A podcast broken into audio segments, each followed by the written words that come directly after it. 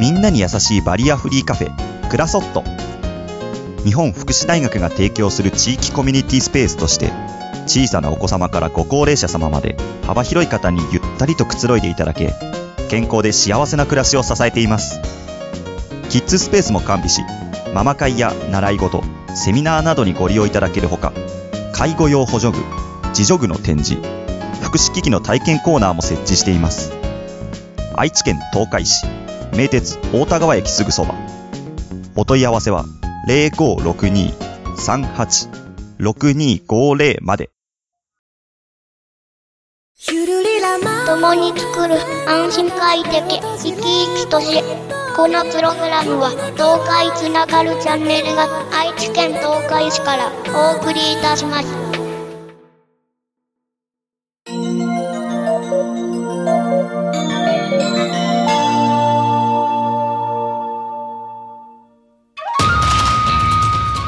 ローカルヒーローでお国島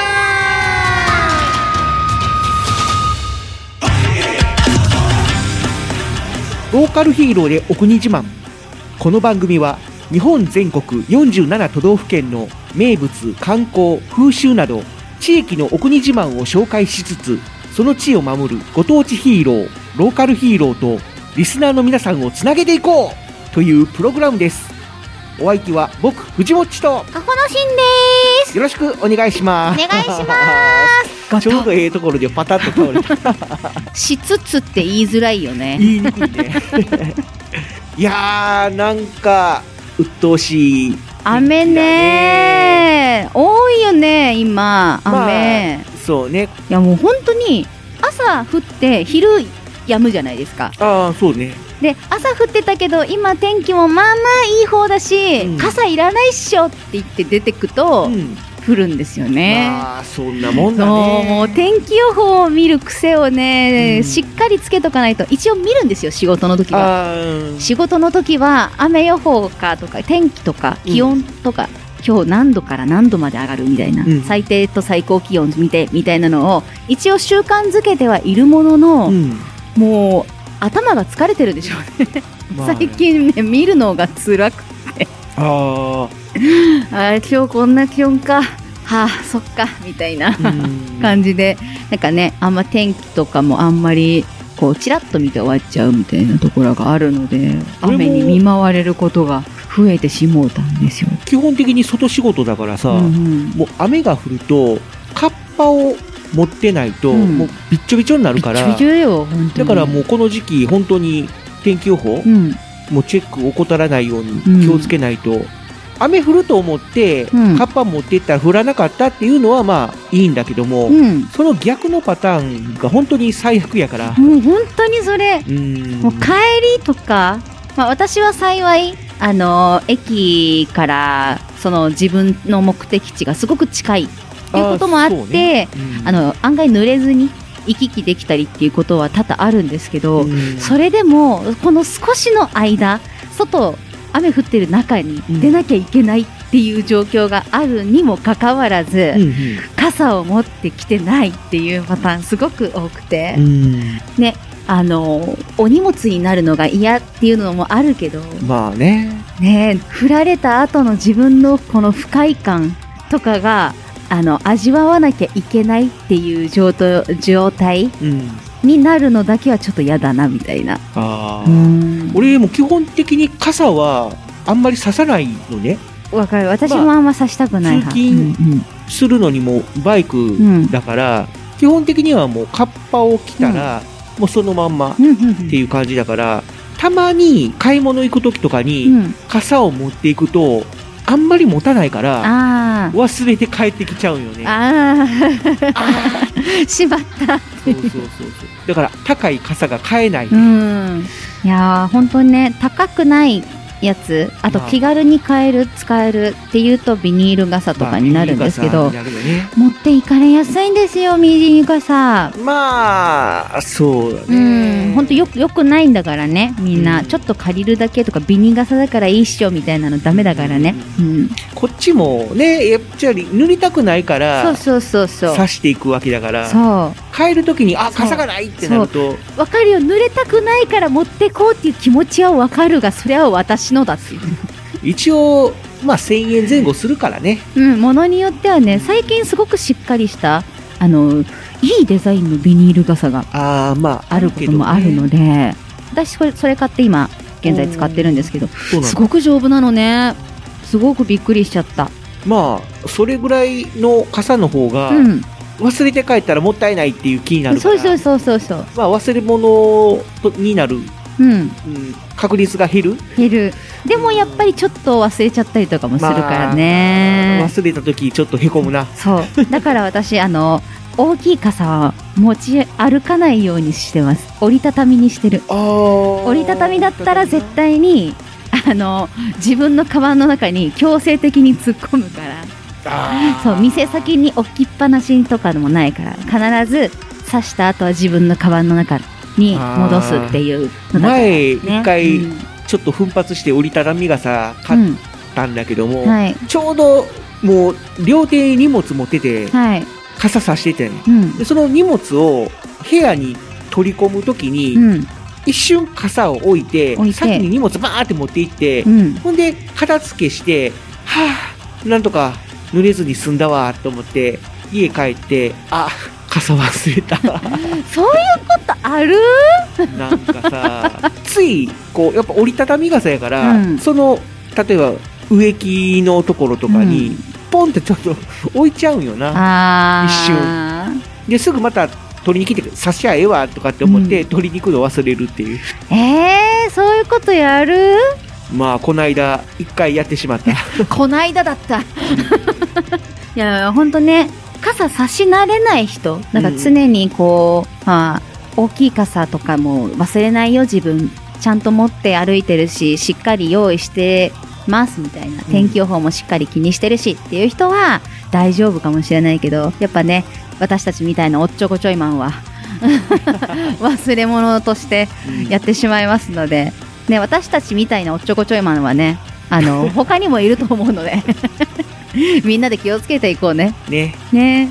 まあ雨が多いとやっぱりジメジメうーん。しがちだけど、うん。特に愛知は。そうもう愛知はいかん。何この蒸し暑さ、この深い指数の高さはうん、尋常じゃない尋常じゃない。多分他県と比べてだと思う、そうそう。関西に住んでた時もういい加減暑かったけども、うん。大阪とかも結構うん。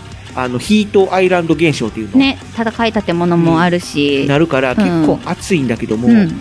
名古屋ほどの深い指数ではなかった、うん、名古屋ほどはないと思う、うん。だから関西の友達が遊びに来た時に、うん。なんじゃこりゃって言ってたもん、あの本当に他県から愛知県に来られる皆さん 夏場来たらまずはあの建物内ないしあとは地下街かうん。に逃げましょまあ、クーラーの効いたところにな、う、うん、23駅分ぐらい地下でつながってるから。そう。23駅くらい先の場所に行きたい人は地下歩いて涼んでった方がいい。あと全国的に夏でもうちは涼しいよとか、うん。そんなに暑くないよっていううん。地域の方聞いてたら教えてほしいな。うーん本当に。あのこの間私北海道にああの行った時に、その日行ってる期間中ずっと天気が良くって、で雨も降ることもなく、うん。うん一応暑いっちゃ暑い。ほうほうほう。いいんだけどこうまとわりつくような暑さもなく、うんで程よく風も吹き、うん。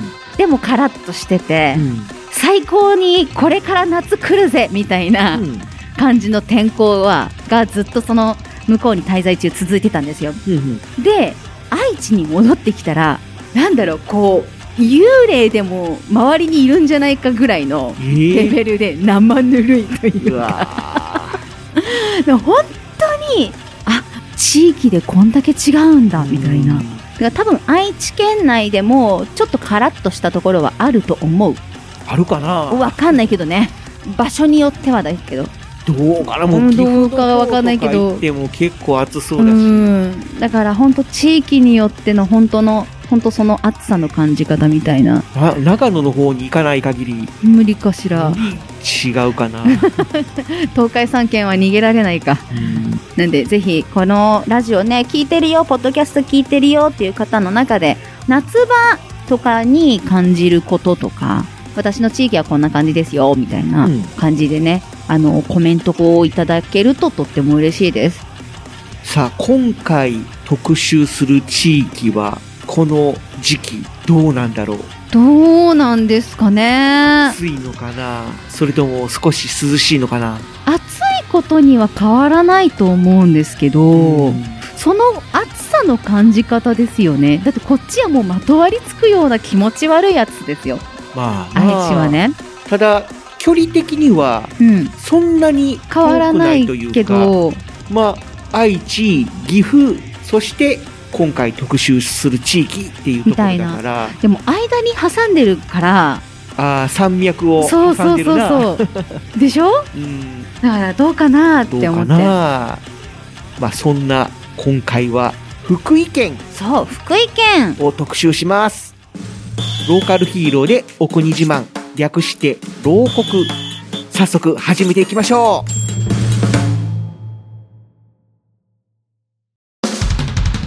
こんにちは。私は東京都江東区亀戸のヒーロー亀井ダーだ。亀戸の守護神羽亀様に仕える戦士だった私は羽亀様の命を受けてこの世界を守るヒーローになったんだ。悪の組織リラート団から平和を守るために仲間の白金タケル証言と力を合わせて戦っているんだ。君たちの応援が私たちの力になる。一緒に世界の平和を守っていこう。タートルスラッシュバスター。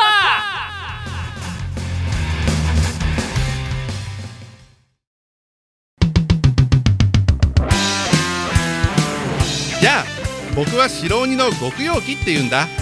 君たち人間と遊んだり踊ったりするのが大好きでいろんなとこのお祭りとかに現れたりしてるよ。普段は群馬県にある藤岡市鬼市ってところで錬金術の腕を磨いてるんだ。そして各地のローカルヒーローたちが戦ってボロボロになっちゃったら鎧の修理とかに駆けつけたりもしてるぞ。もちろん必要ならパワーアップのお手伝いもしてるぞ。でも僕自身も鬼人剣っていう剣法を使って戦ったりもするんだ。自分で言うのもなんだけど結構強いんだからね。こんな僕だけどよろしくね。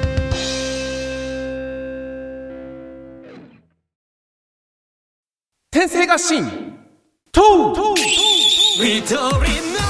やあみんな。僕は八王子のヒーロー元気だ J だ。君は高尾山って山を知ってるかな？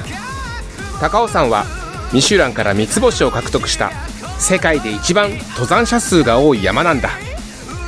僕はその高尾山のカラス天狗が人間の持つ誰かを守りたい何かを守りたいっていう心と天性合心の術で結びついて現れるヒーローなんだ。そして八王子の観光 PR 特集として八王子のテーマソング「僕らの八王子」をみんなと踊って広めているぞ。さあ君も僕と天性合心。笑顔が絶えないこの街で僕ら生きてく。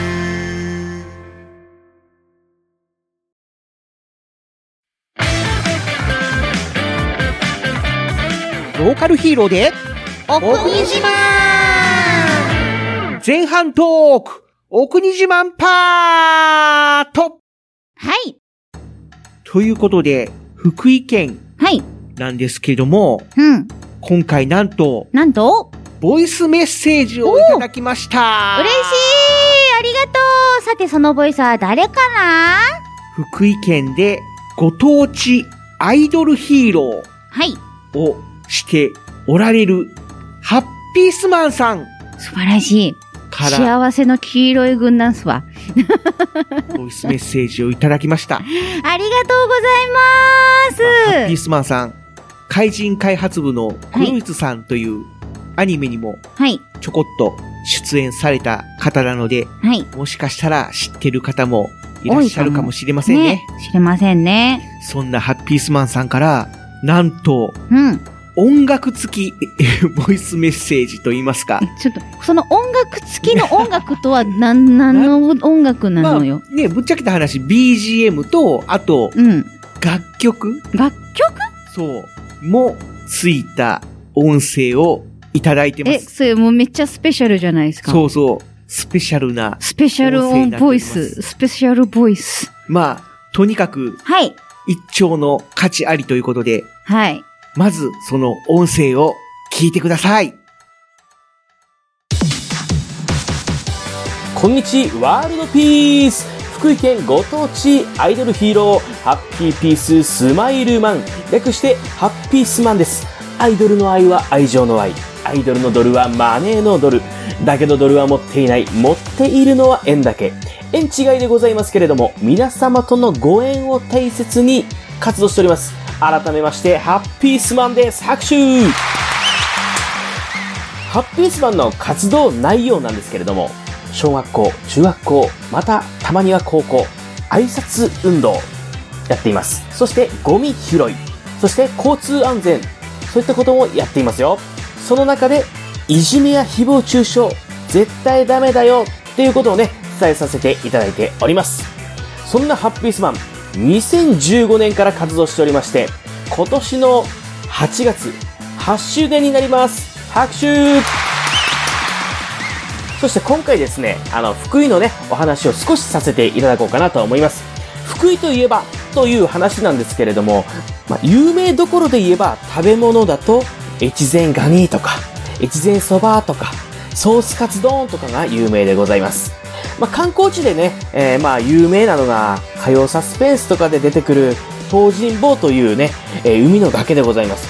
もう本当にここは、あのー海も綺麗でして、観光地なんですよね。えー商店街もあって、食べ歩きとかもできて、すごく楽しいところですよ。まあ、これはね、あの、今食べ物と観光地、え言いましたけれども、まあ、福井といえば、で検索すれば出てくるキーワードですね。はい。まあ、知ってもらいたいものはたくさんあるんですけれども、まあ、福井ってね、実はあの、伝統工芸がね、7つあるんですね。越前和紙、越前漆器、越前打ち刃物、越前タンス、越前焼き、越前目の細工、若さ塗りと。ね。伝統工芸品のお土産や体験などもあるので、ぜひね、福井に来てもらって体験してほしいですね。またですね、あの、福井伝統工芸アイドル、桜井とというね、アイドルグループもいるので、あの、要チェックしてください。本当に。はい、ハッピースマンのおすすめのアイドルでございます。ちなみにハッピースマンは人間界ではオリネームの会社に勤めてまして、タグやワッペン、ストラップ、お守りなどを作らせていただいております。福井県坂井市丸岡町にあるのですが、そこで織られている織りネームなどをね、あの、越前織と言います。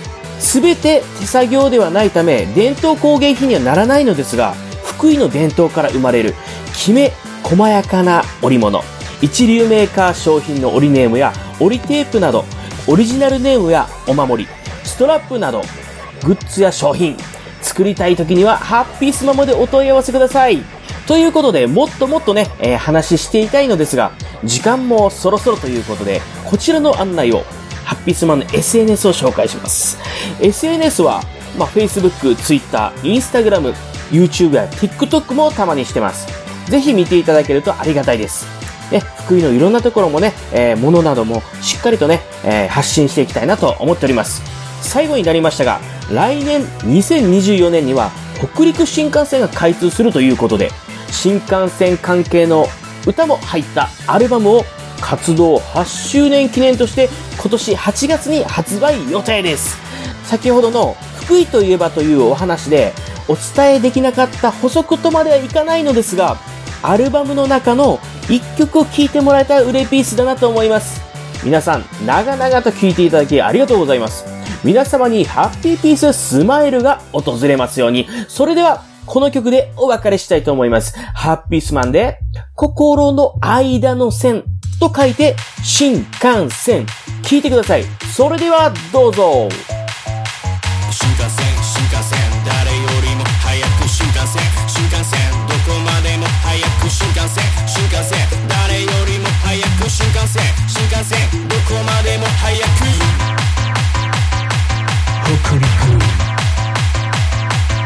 風北陸？うん新幹線。今日も北陸新幹線をご利用くださいましてありがとうございます。この電車はハッピー相撲輝く未来行きです。それでは福井の旅をお楽しみくださいませ。新新新新新幹線。みんな笑顔でおもてなし新新新新新幹線。心をつなぐ新幹線。上流王国博物館。えへじ東尋坊丸岡城。越前三国あわらに行って温泉浸かれば思い出な。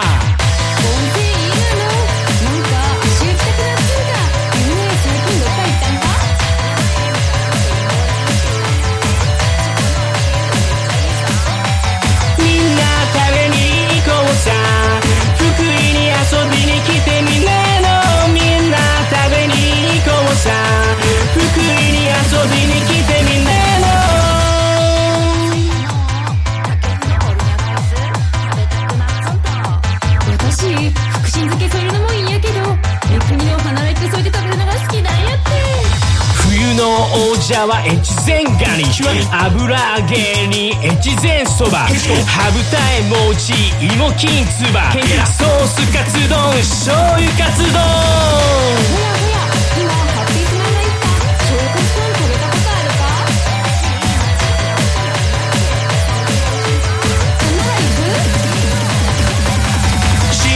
新新新幹線人をつなぐ新幹線新新新新新幹線心をつなぐ新幹線冬はこたつで水羊羹星光一応ほまれ花越前お水もお酒もおいピースみんなで一緒にツルツルいっぱい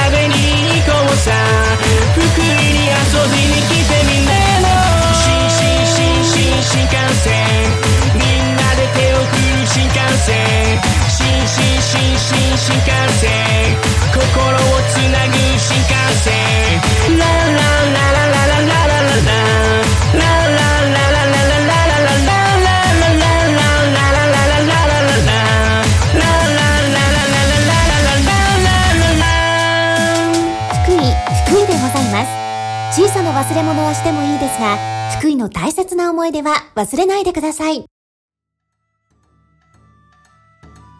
はい、ということで、聞いていただきました。福井ご当地アイドルヒーロー、ハッピースマンさんからのメッセージでした。マンモスレピース いやー、何これ、ボイスメッセージというかもう、番組ジャック？番組ジャックですね。もうこの一回曲挟んだら、なんか CM、なんとかでしたーって CM 流れて、うん。で、次のコーナー行くみたいな。もうそんな感じだよね。うん、もう全然あのー忘れないでくださいで、あの CM 流れてもよかった。もうそれぐらい素晴らしいボイスメッセージでした。ハッピースマンさん、ありがとうございました。ありがとうございます。ハッピース、レピース、マンモスレピー マンモスウレピーはちょっと違うよ。ス。ノリピーです。昔の某アイドル。ノリピーです。はい。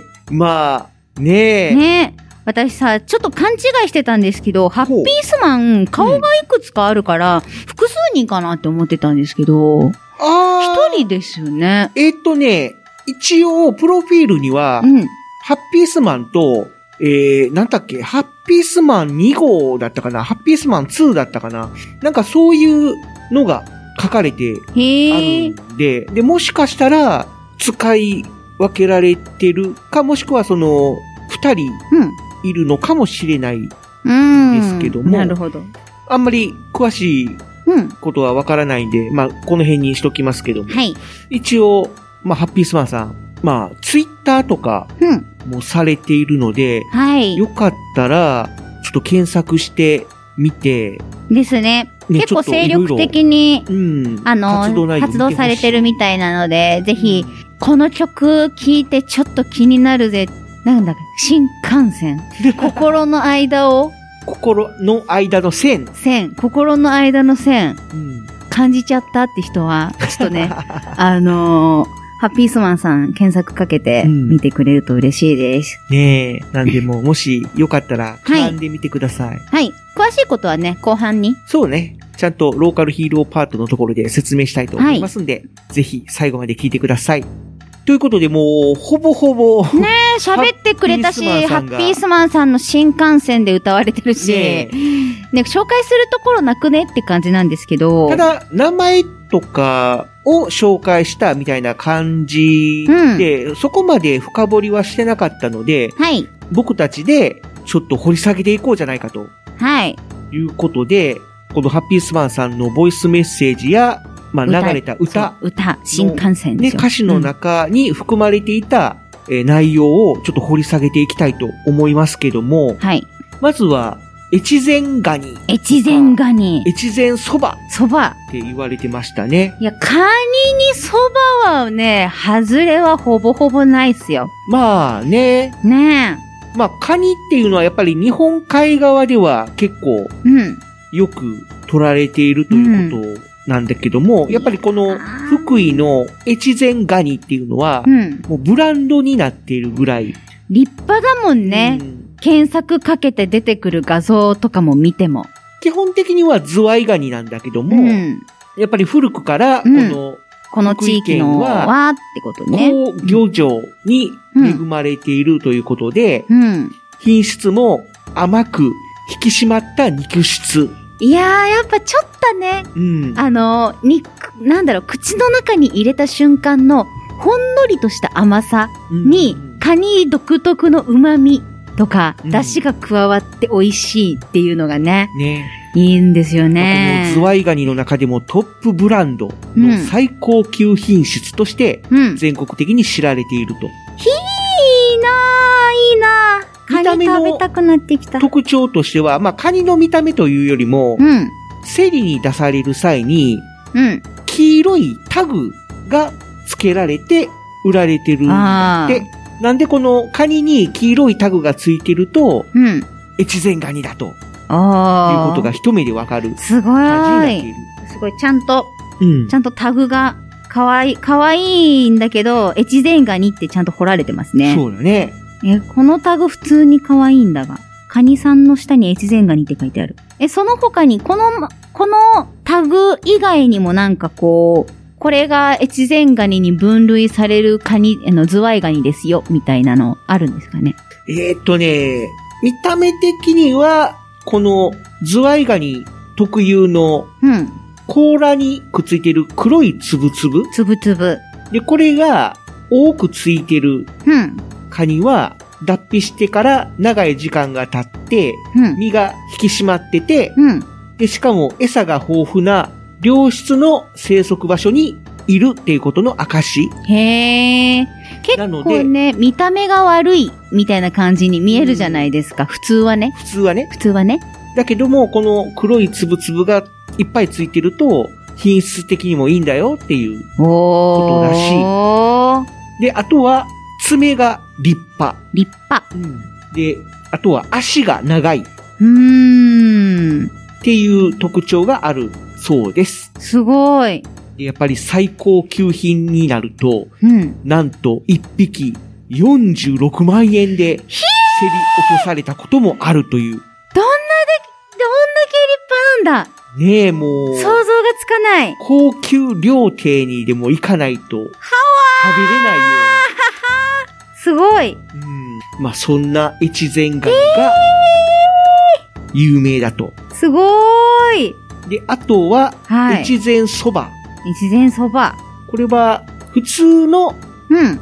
お出汁に入ったお蕎麦っていう感じじゃなくて、じゃなくて、なんだろう、こっちで言うとぶっかけそばみたいなふんふんふん。イメージの、ね、ぶっかけそばね。うん。ちょっと濃いだしなんだね。そうそうそうそう。濃いめのだしつゆをそばにぶわっとぶっかけて、うん。で、上に大根おろしとか、みぞれだーい。うん。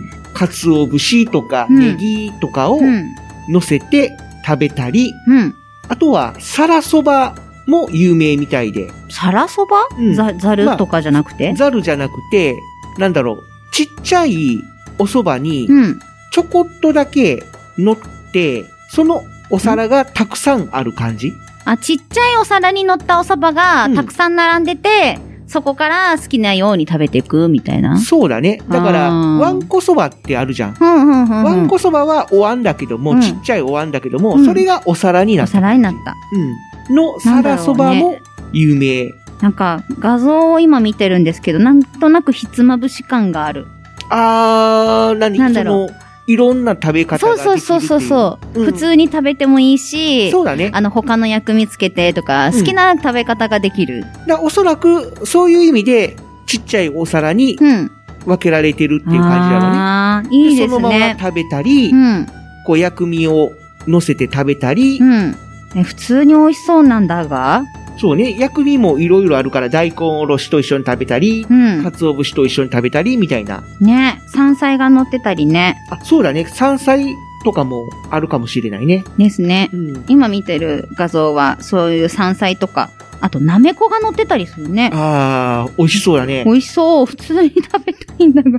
まあそんな越前そばも有名と。へー。あと、ソースカツ丼って言われてたソースカツね。うん。まあ、ソースカツ丼自体は、全国的にも、うん。いろいろあるみたいで。そうですね。キャベツが敷いてあるやつとあか、敷いてないやつとかもあったりしますしね。ご飯の上にキャベツを乗せて、その上にソースにくぐらせたカツ丼を乗せるっていうパターンもあるんだけども、うんこの福井のソースカツ丼は、うん。キャベツが乗ってないんだって。乗ってないやつなんだ。そうそうそうご飯の上に直接ソースにくぐらせたとんかつを乗せてるとああ、カツをドーンってやってるわけね。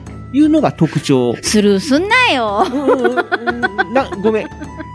はい、続けて。続けて。もう、ごめんもうり、いや、あの、後で、後で気づけばいい。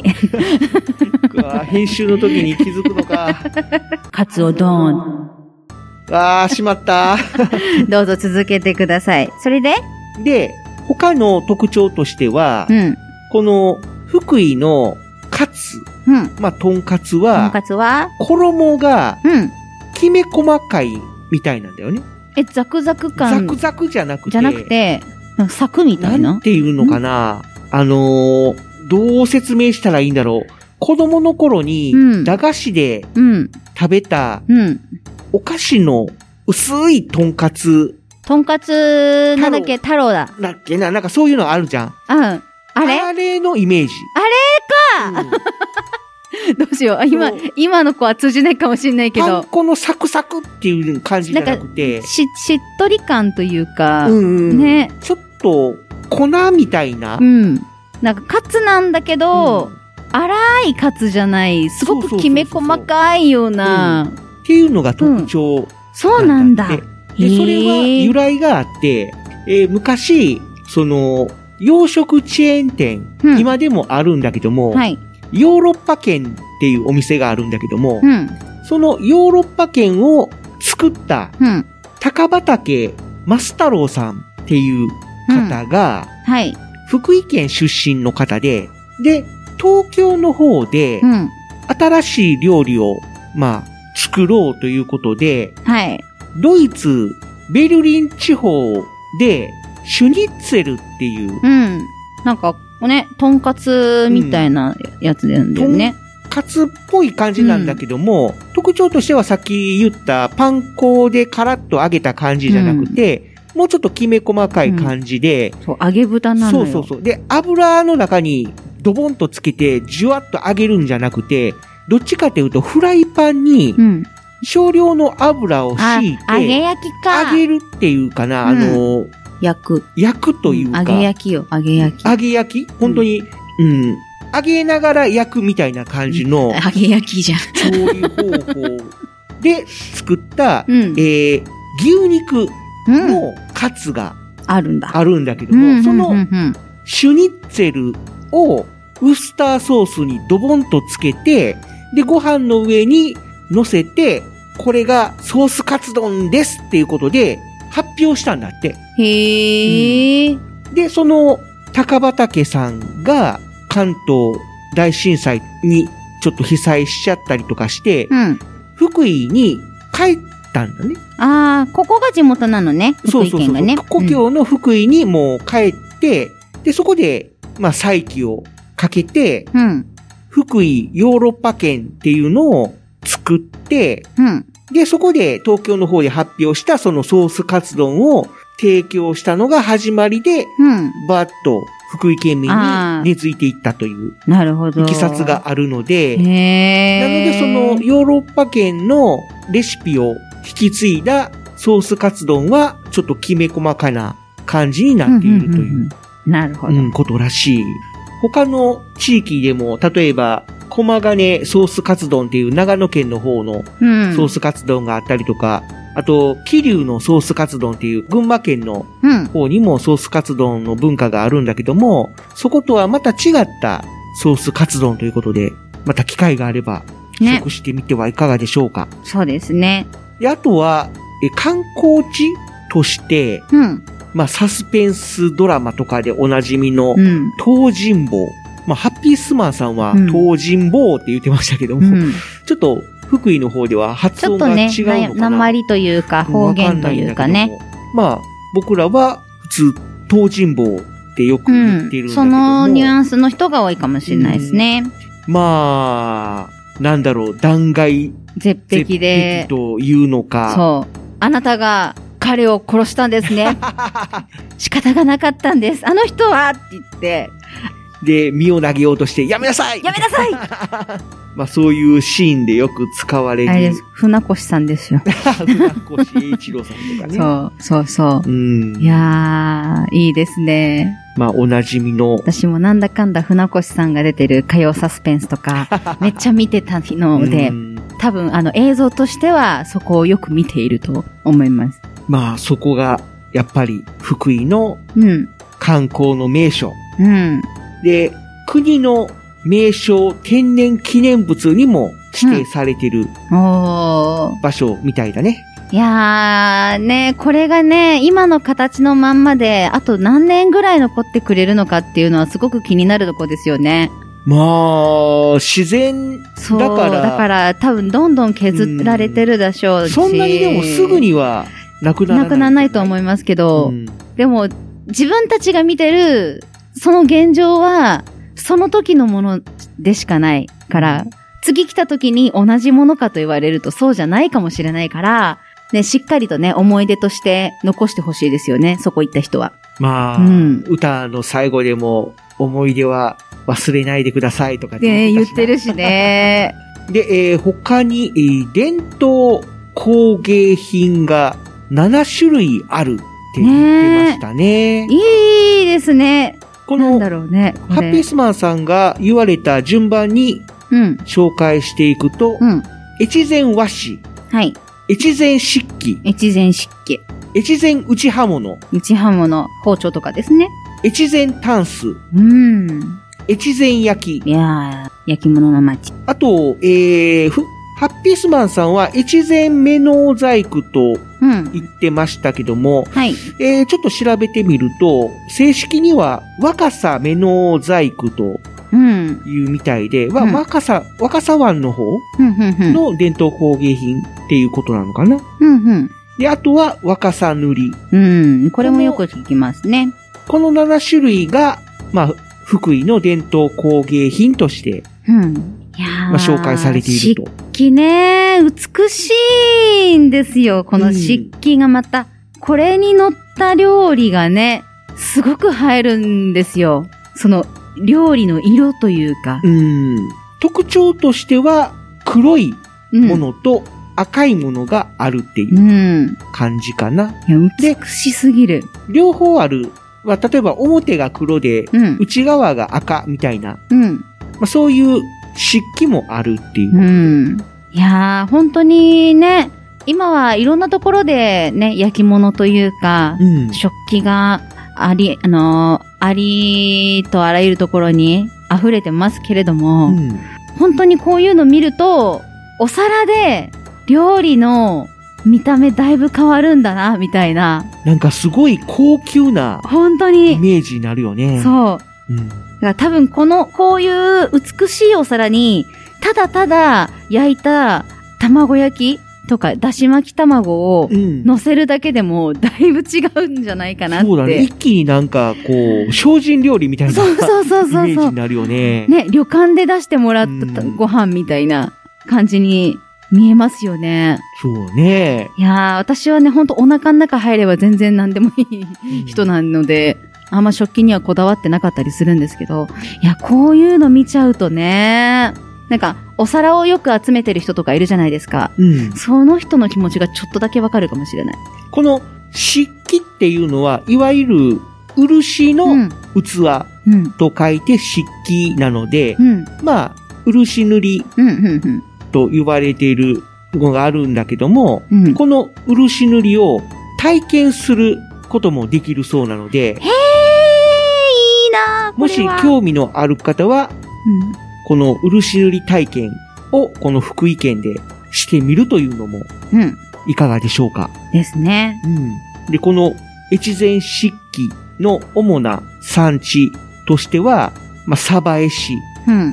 というところになるんだけども、この鯖江市っていうのはメガネでも有名だよね。メガネでも有名なのか、そうそうそう。有名なんだ。鯖江のメガネって結構有名で、うん。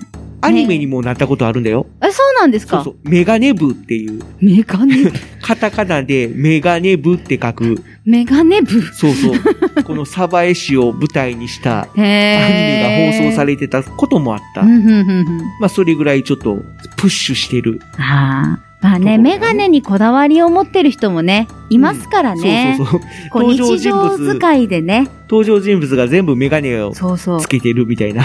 まあ、そのアニメについては私は知らんのですけれども、よかったら調べてみてください。メガネ部です。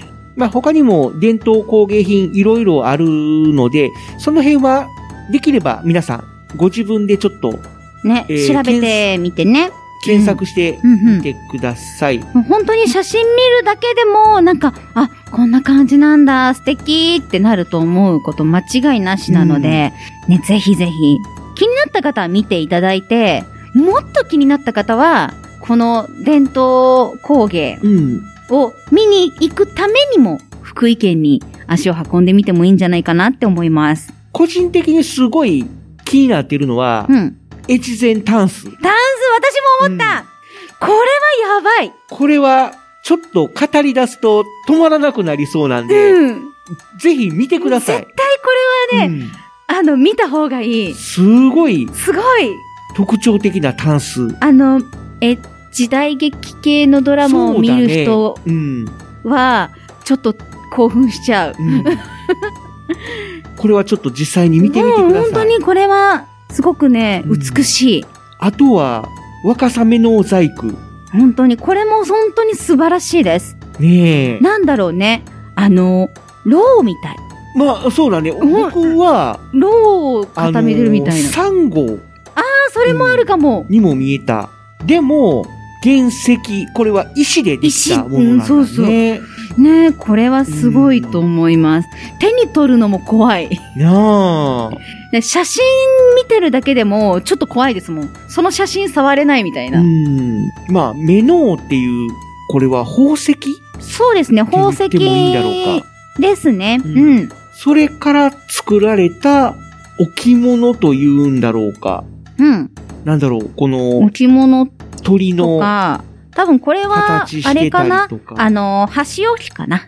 あー、箸置きとしても作られてたりとか、あとはもうちっちゃい器うん。おちょこかなおちょこみたいな感じのうん器だったり、でも、うん。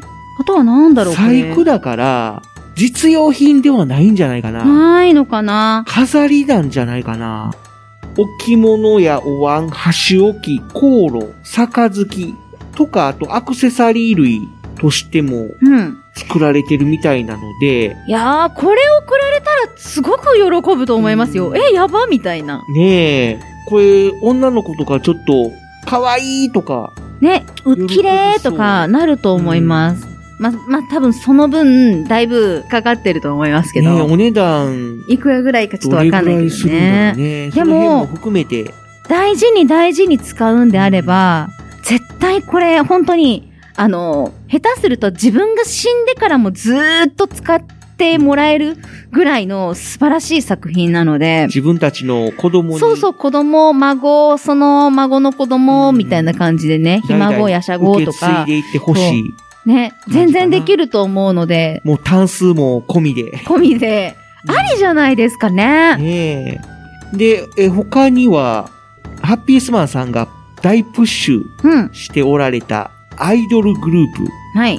福井伝統アイドルサクライトサクライト。っていう、なんか、若本のりおさんが、サクライトとか言ってそうな。あ、それはあれか、スクライドか。まあ、スクライドではなく、サクライト。あ、でもこれ衣装かわいいなねえ、なんかこう、和風な感じの、着物っぽい着物っ衣装だね。ぽい。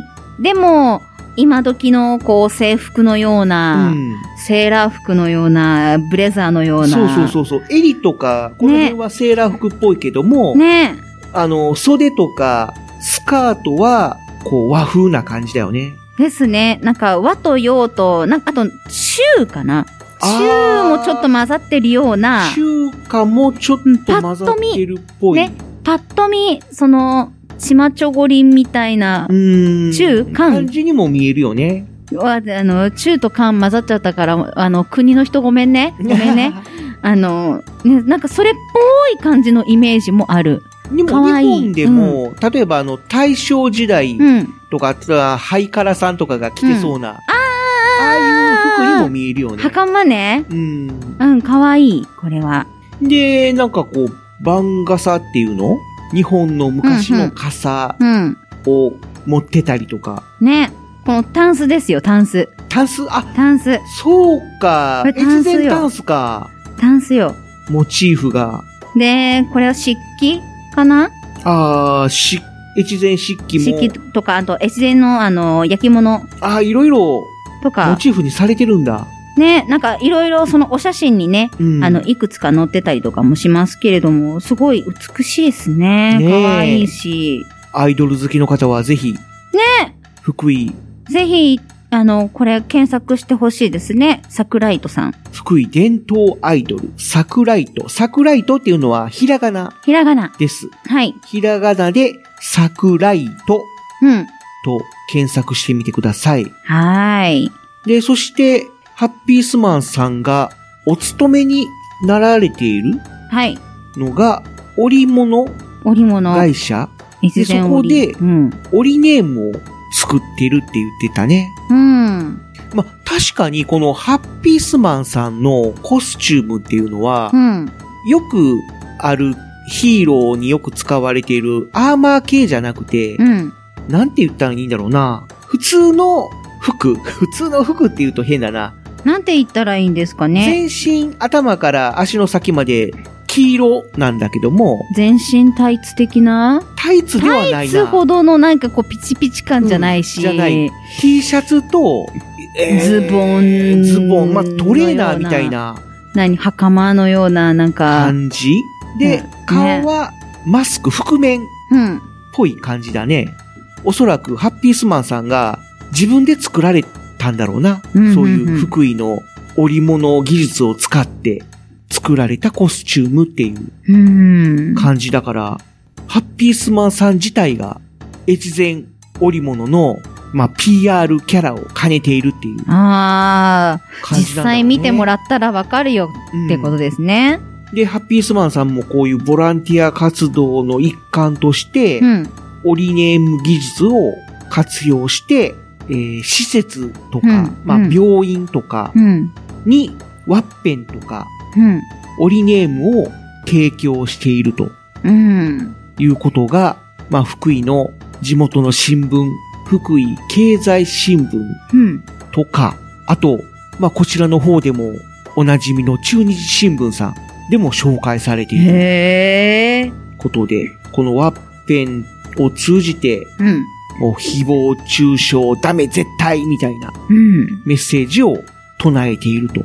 なるほど活動をされてるみたいですね。ね最近はね、いじめ、誹謗中傷とかね、ネットでね、あの、そういったことがあったりとかっていうのがね、すごく目立ってきてるので、すごくなんかこうタイムリーな内容になってますね。だね。で、こっからは、ハッピースマンさんのかけてくださった歌、うん。新幹線はい。の中で紹介されたキーワードを紹介していきたいと思うんですけども、まずは、恐竜王国博物館って言ってましたけども、これは、えー福井県立恐竜博物館のことで、この福井県っていうのは、この日本に昔生息していたうん。恐竜を中心に、うん。まあ、いろんな恐竜の標本とか、なんだろう、その骨っていうの、うん。化石とか。化石うんうんとかを展示しているっていう施設みたいで、うん。う福井県にもいろんな。恐竜が発掘されたということで、はい。福井サウルスとか、うん。福井ラプトル、うん。福井ベナートル、うん。福井ティタンうん。といった、この福井独特のうん。恐竜っていうのかな、もう、うん。福井県に生息していたうん。固有種っていうのかな、ほんほんほん。が複数見つかっているということで、このやっぱり昔から日本の中でも恐竜王国だったんじゃないかと。でも今の日本の形になったのって、ね、その時代からそうだったのかって言われると違うじゃないですか。なんか、昔は大陸と繋がってたねっていう地説も続きだったみたいなね、ね説あるから、だから、ね、なんかちょっと不思議ですよね。そうだよね。他の国にはいない福井県のうん、場所で見つかった恐竜が、ちょっと特有な形をしてたってそうそうそういう。恐竜ということだから、ねえ、ね、ちょっと不思議ですよね。福井県で独自の進化をしたっていうことなんだろうかね。どうなんですかね。まあそういうのも、なんか独自の進化をしてた恐竜が今現在の福井県のあの辺りに埋まってたってことね。うん。へえ、面白いですね。ね、もう私たちはね、恐竜時代のことなんてもう全然わからないし、うんその恐竜がどんな姿をしていたのかというのはね、私たちの想像の範囲内でしかの、ね、あの、出てこないわけですから、実際に本当に肉がついて、あの、鱗がついてっていう風になった時に、どんな、こう、違いになるのかみたいなところは、すごく興味のある内容ですよね。ねえ。うん。で、他には、永平寺。うん。永平寺、東尋坊、丸岡城って言ってたうん。けども、まあ、この永平寺っていうのは大本山永平寺っていう禅の道場うん。ということで有名みたいだね。はあ。なんで、すごいホームページ見てみても厳かなですね。感じの、体験もでできるみたいですね。禅の体験とかもできるんだろうけども、ですよ。なんだろう、禅のうん。体験っていうと、想像するのが、あの、肩をこう、ポンポンって叩かれて、ピシッと叩かれて、あ、でもそれあるかもしれないですよ。違うのかな？雑念を持ってる人は叩かれるらしいんで。まあそういうイメージがあるけども、なんだろうね、そういう感じなのかな？じゃないですかね。なんか一緒に修行したりとか、あとはその、なんだろう、こう、禅料理というか、まあちょっと仏教に精進料理か。興味のある方は行ってみてはいかがでしょうか。で、えー、丸岡城。こちらの方は、愛知県民にも馴染みの深い、うん。織田信長がうん。戦国時代に建てたと言われるお城みたいで、で、現存している天守閣の中ではう、ん。最古ほのものになるらしくて。写真見てももうびっくりするんだけども、木造なんだね。まあ、まあ、ね。いや、でもね、本当に木なんだよ。うん。だから、普通、お城ってうん漆喰っていうの、うん白いですね壁みたいなね、あるね。感じで作られてることが多いけども、うんむき出しうん。なんだよね、この木。木がね。木がね。うんうんうん。もういかにも木造のお城っていう感じの。いやー、やっぱ木造ね、味わいがありますね。ねえ。ただ今はこうやって色あせてて、あのーちょっと味のある色合いになってますけども、うん。これを建てた当時は、どんな色だったんだろうみたいな。もしかしたら色塗ってたかもわからないし。どうなんだろうね。ねただ、木の場合は、うん。火事で燃えにくくするために、わざと、なんだろう、炭なのかな？なんか黒い、なんかわざと焼いたりするみたいなね。そうそうそう、わざと焼いたりとか、いう炭っぽくする、うん、らしいですね。技術があったみたいだから、うんもしかしたら、もともとこういうちょっと黒っぽい感じのかもしれない。かもしれない。うん。ね。でもこういう技術が、多分今も、こう、受け継がれてるっていうのすごいですよね。はい、えー続きまして、越前三国あわら温泉。うん。温泉来ましたよ。越前三国あわらに行って、温泉使ってなんとかかんとかみたいな歌詞でしたけれども、うん。あわら温泉。漢字で書くと、足原、足の原っぱ。うん、うん。と書いて、普通だと足原って呼んじゃいそうなんだけども、はい。これであわらほというらしくて、漢字で書いてしまうとみんな足原温泉って言っちゃうから、うんあえてひらがなであわらと表記されているといううん。温泉なんだけども、うん。まあ、風光明媚というのがもう適しているという。いやー、もう古きい良き温泉ね。ね。回答は明治16年、関西の奥座敷として親しまれており。ああ、だから、関西よりももう奥にあるっていううん。ことで、京都、奈良、大阪の人たちが当時に訪れる温泉みたいな感じだったのかね。じゃないですかね。明治か。源泉の数は74本っうん。ていうことで。いやー、温泉いいなー。うん温泉施設もたくさんあって、いいですねまあ、福井のおすすめ温泉スポットっていう感じかな。ですね。なんかね、あの、温泉入れる施設をね、いっぱいこう載せてくれてるサイトとかがありますね。で、まあ、温泉に浸かるのもいいけど、まあ、足湯もいいよと。足湯いいよなー。いいよなー。一回でいいから私も足湯してみたいなって。味方レインボーラインの足湯行ったんだ、みたいな感じで、なんか女の子が二人で話してて、もう彼女の会話聞いてると、うん俺なんとなくあの、元モーニング娘。のうん高橋愛ちゃんを 想像しちゃったんだけども、本当に福井弁ってあんな感じなんだね。ね。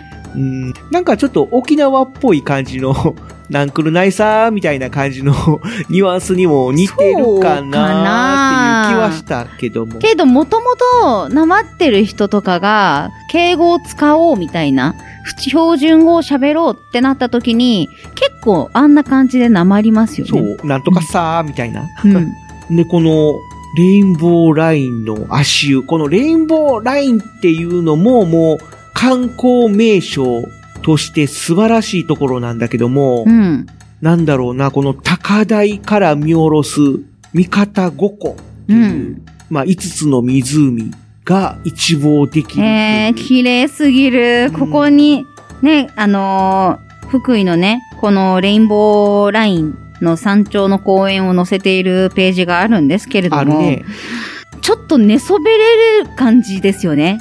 なんかベッドのようなのが置いてあって、展望台もあるうん、展望台のところか感じなら。んだけども、めっちゃ良き。この展望台に足湯がある。へー。だから、えー、三方五湖うん。とか、あと若狭湾うん。をもう見ながら、のんびり足湯に浸かるという、うん。癒し体験ができる場所といいないうところみたいだね。ー。いやーい。ちょっと行ってみたい。うん、行ってみたいね。行ってみたいですね。で、こっからは、えー食べ物系の話になるんだけども、はい。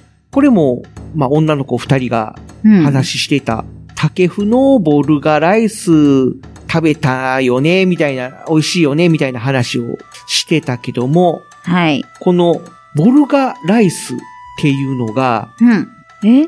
画像見てるんですけど、これなんだ？オムライスの上に、上に、カツを乗せて、またカツかい。で、さらにデミグラスソースをかけたええ食べ物っていう感じだね。で、デミグラスソースだけじゃなくて、トマトソースとか、中華風あんかけをかけるお店もあると。ええなんかパッと見、なんじゃこれって思いました。ねえ。ちょっと想像がつかない味の。多分、下はオムライスなんだろうね。ででもオムライスのさ、そのライスの部分をどう作るかにもよるじゃないですか。ケチャップライスなのか、ね、そのチキンライスなのかとか、ただの塩コショウをかけただけなのかとか、いろいろあるわけじゃないですか。うん。で、その上に乗せるカツだって、デミグラスソースをかけるだとか、ソースをかけるとか、いろいろあると思うし、それに合わせるってなると、また、いろいろ考えちゃいますよね。ねなんか、オムライスの中のご飯の部分も、うん。ケチャップソースじゃなくて、じゃなくて、チャーハンだったり、うんピラフだったりするみたいなね。やっぱりそうなんだ。うん。やっぱそのソース、上にかけるソースによって中のご飯変えたりするんですよ、きっと。多分ね、うん。このボルガライス、ボルガってなんだろうっていうのを調べてみると、はい。はっきりしたことは諸説あって分かってないらしいんだけども、はい。有力なのがロシアの方に流れているはいボルガ川っていう川のほとりでこの料理によく似た料理を見たことがあるという情報からうん。ボルガライスと名付けたという説があると。なるほど。で、他にはロシアじゃなくてイタリアうん。の方にボルガっていう地名があるから、そこから取ったんじゃないかという説もあると。ん。なんかいろいろロシアだったり、イタリアだったり。まあ、ね、はっきりとは分かってないけども、まあ言ったら、うんうんトルコライスみたいなね。感じかな。やっぱ日本はアレンジ大好きね。うん。だから、ボルガライスって言っても多分ボルガにはないんだろうな、ね。ないよ。もう ないと思う。というか、福井県独特の。台湾ラーメンが台湾にないみたいな。うん。日本そんな感じ人はねなんだろ、うね。こういう創作系とかは大好きね、昔からね。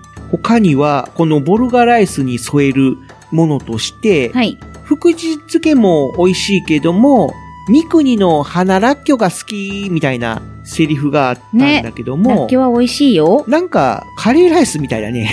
ね うん。まあ、この三国の花らっきょえ。はい。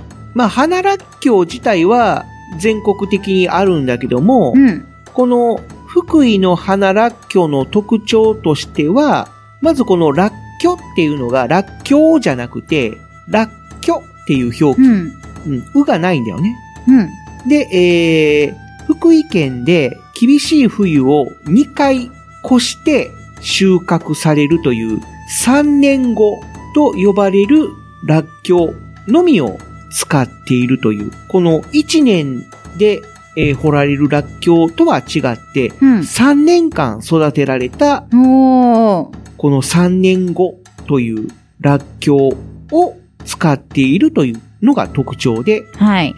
小粒で身の締まりが良く、繊維が細かくて、歯切れの良さが特徴ならっきょううん。っていうことらしいね。へー。まあ、カレーのお供でも美味しいんじゃないかな。もちろん、うん。美味しいと思いますよ。あと、こっから三連チャンで、油揚げに、羽二重餅、芋金つば、みたいな感じの歌詞があったんだけども、はい。油揚げっていうのが、えー、なんと福井県ではうん。消費量が日本一だとおー。いうことで、あこの油揚げ美味しそう。うんあの、分厚いやつだ。で、この特にこの多分、のしんちゃんも見てる谷口屋さんの武田の油揚げっていうのが全国的にも有名で、すごいぶっとくて、大きい、うん。もう食べ応えのある油揚げ。前、あの、名古屋駅、私たち愛知県に住んでますが、名古屋駅の地下にあるスペース、一週間くらいでお店が交代になったりするスペースがあるんですけど、フードコー、うん、なんかな。そこに、多分福井県だと思う、すごく分厚い油揚げをね、販売してたところがあって、その油揚げの中に、いろいろ具材が入ってるんですよ。ネギ味噌とか、納豆とか、あの、辛味噌みたいなのやつとか。たら、違うの違うかもしれないんですけど、でもそれもすごく分厚い油揚げを使ってたから、いや、油揚げはね、本当に分厚ければ分厚いほどうまいと思う。ああ、この武田の油揚げは、そんな中にいろんな具材が入ってる感じじゃなくて、うん。本当にシンプルな油揚げなんだけども、うん。特徴としては、パリッと香ばしい表面の食感と、うん厚揚げではないからこその内側のうんふんわり柔らかい食感が絶品。あーね、まるでぱね、ハンバーグのようなジューシーな香ばしさからなる旨味いや、本当がにね、特徴ということで、この竹、めちゃくちゃ美味しいんすわ。うん厚、分厚い油揚げは。谷口屋さんが大正14年から100年近く代々作られてきた油揚げ。いや、本当に、食べたことないこんな分厚い油揚げ。うんっていう人は、一度食べてみることをお勧めする。オーブントースターで、あのー焼いて、醤油垂らして食べるのがめちゃくちゃ美味しいんだ。まあ、ローカルヒーロー的には、うん油揚げというと、トチオンガーさんを連想するんだけども。うんするけどまあ、ね。トチオンガーさんところの油揚げもすごい美味しそうなんだけど。美味しそうだったけど、うん。福井県も負けてないですね。ねぜひ、えー福井県に行ったら、お土産に買ってってもいいんじゃないかなって思います。うんで、えー、ハブタエ餅。羽二重餅。これはね、ちょっと想像はちゃんとつくよ。うん。あの、卵白を混ぜ込んだお餅だったかな、羽二重は。確か。パクとは書いてないけども。違うやつだったかな一応、もち米、あ、もち米というか、もち粉？を蒸して、えー砂糖、水飴を加えて練り上げた、うん。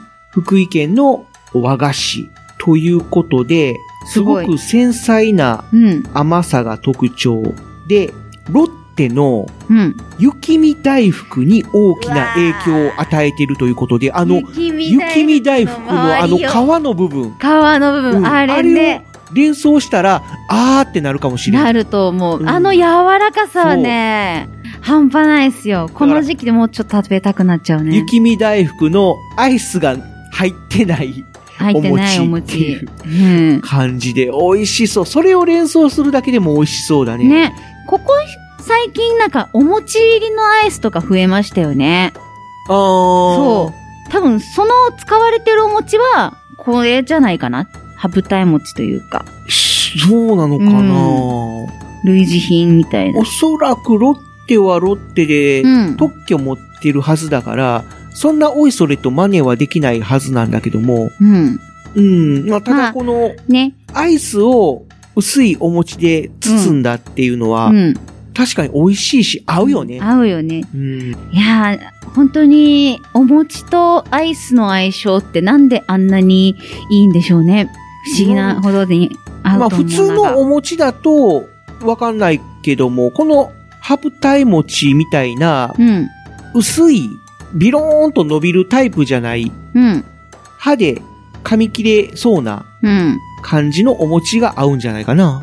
うん。で、芋金つば。金つばは、皆さん、絶対これは、オーブントースターで焼いた方が私は美味しいと思います。あ、それは何？普通の金つばの話？芋金つば。ああ、そうなんだ。まあ、金つばっていうと、想像するのは、普通の金つばだとあんこね。に、なんかこう、薄い皮があるタイプなんだけども、うん。まあ、芋金つばだから、名前の通り、いお芋さんよ。どっちかな？ささつまいもかな？うん、なんか、和す、和のスイートポテトのような食感ですが、っていう風に書いてあるから、うん。おも、お芋でしょうね。芋。芋。なんだけども、なんだろうね、この中も薄い黄色っていうのかな？白っぽい黄色っていうのかな？要は皮の部分と芋の部分が同じ色してるから、うん。ケーキに見えるんよ。そうかな私はそう感じないけど。あ、そう？まあでも、パッと見なんかちっちゃい焼きたてのスポンジみたいなうん、感じスポンジケはーキみたいなありますよね。感じに見えて、あんこが苦手な俺としては、う わあこれだったら食えそうっていう。でも、まんま食べても美味しいと思いますけど、芋きんつは焼いた方がうまいって。本当に。ただ、この福井のはい。伊藤純和堂さんは、店頭で売ってる時は、うん。あったかい状態で提供するんだって。これは嬉しい。うん。だから、焼くまでもなく、なくもう最初からあったかい。あったかい。いいいっすね、うんあったかいんだったらもう焼かんでもいいじゃないですか。出来たての芋きんつばは、えー口の中でさつまいもの優しい甘さがふわっと広がります。出来たてがね、ほんとお菓子って美味しいのよ。クッキーだって焼き上げてすぐの方が美味しいに決まってんだから。だから普通に売ってる芋きんつばじゃなくて、ぜひこのお店に行って、出来たての店頭販売のものね。芋芋きんつばを食べてほしい。えー、いいねうん。こう愛知県でいう、なんかひ、あの、飛騨高山のような、そんな感じ？愛知県じゃないか、飛騨高山は。飛騨は岐阜飛騨岐阜県やんな。なんか、愛、愛知だとどこだ？犬山か。犬山の城下町的な、ああんな感じの雰囲気漂う感じの写真ですけれども。なるほどね。ね、ああいうちょっとふ、なんだろう、こう、城下町、うん。ちょっと古き良き時代のものが残るみたいな、そんな中で食べるこういう和菓子、和スイーツってうん絶対美味しいと思うのよね。また、この、伊藤純和堂さんがさ、うん。仮面ライダー響きでうん。出てきた、甘味どころ立花みたいな風格のお店だからさ、ちょっとなんかねうん、感じちゃうよね。なんかこう、うわ、うわっていう感じの、うん。いいな、いいな。旅の疲れをうん。癒すのに最適みたいなね。感じだよね。いいなぁ。あんまりね、気軽に行けないけど、ね、福井県の住んでらっしゃる方、ぜひ行ってほしいし、うん福井県に旅行行っても、行った人はもうぜひこちらに寄ってってほしい。そうだね。うんはい、そして、えー、ソースカツ丼もいいけど、醤油カツ丼も美味しいみたいな。この醤油カツ丼とはって感じなんですけどね。うん。ソースカツ丼は、さっきも言ったように、結構、いろんな地域でうん。作られてたりするんだけども、はい。この醤油カツ丼っていうのは、もうまさに、福井県大野市うん。っていうところにある野村醤油さんうんっていう、まあ醤油屋さんが、この醤油カツ丼のタレをうん。開発したと。あ、専用のか。専用のうん。タレを、タレをほう。醤油屋さんが開発して、へえ。で、それを地元の飲食店さんがいろいろアイデア出し合って、で、協力し合って完成したのが福井の醤油カツ丼あ、ソースもあるなら醤油も作ってまえ、みたいな感じなのかとな。いうことなので、もうえー、美味しそう。本当に福井県が発祥の地といううん。ことで、ソースカツ丼と並んで今、うん。もうプッシュしているうん。ご当地グルメ。いいですね。まあぜひ、醤油カツ丼、ソースカツ丼ともにちょっと食べてみたいよね。で、えー、そっから、コシヒカリ、イチホマレ、花越前、じゃ、あ、違った。コシヒカリ、イチホマレ、花越前か。のリズムで紹介されてましたけども、別に違ってはいなかったけどね。ちょっとテンポが違緩かった。ってはいなかったけど。うんこれは、まあ、コシヒカリって聞いたらすぐにピンとくると思うけども、うんお米の品種だね。うんうん。うん。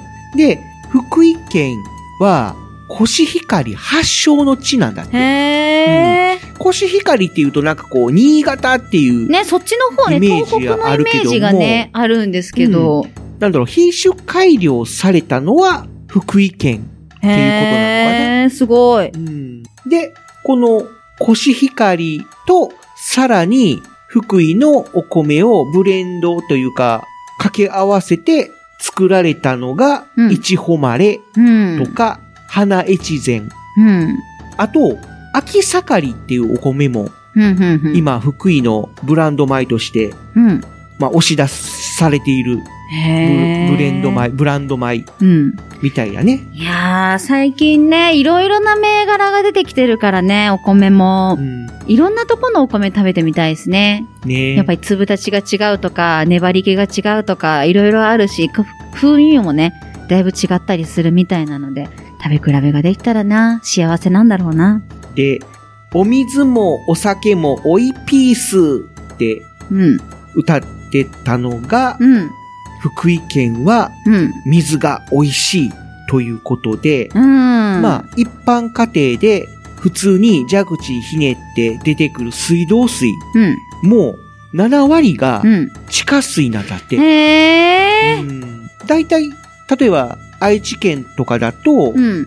まあダムっていうのかな、貯水池のお水だったりとか、川のお水だったりっていうこちゃんととがろろ過多いけども、してね、あのー各家庭に流してくれてるやつですね。うん。福井県民が飲んでるお水のほとんどはもう地下水。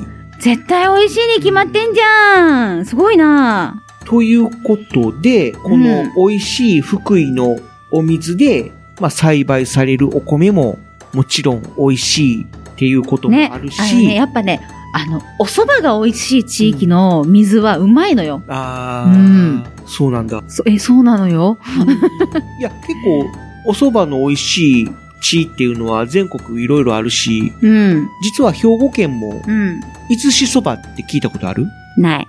あの、日本海側の方にある町なんだけども、うんあの、出る石と書いて、伊豆市って言うんだけども、まあ、そこも蕎麦がうん。有名なところなんだよね。